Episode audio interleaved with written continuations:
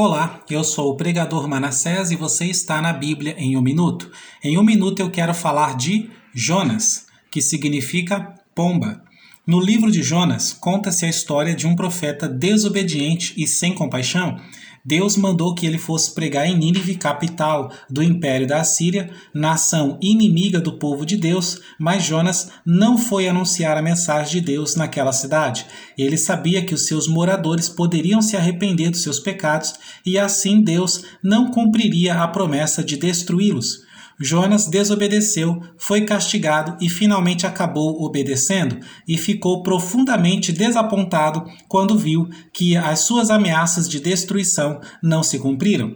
Este livro, ele revela que Deus domina o mundo inteiro. Nesse livro Deus controla o céu, o mar, a terra, os animais, os seres humanos. Ele é também Deus de amor e compaixão, sempre pronto a perdoar e a salvar tantas pessoas que fazem parte do seu povo, como também os gentios de outras nações.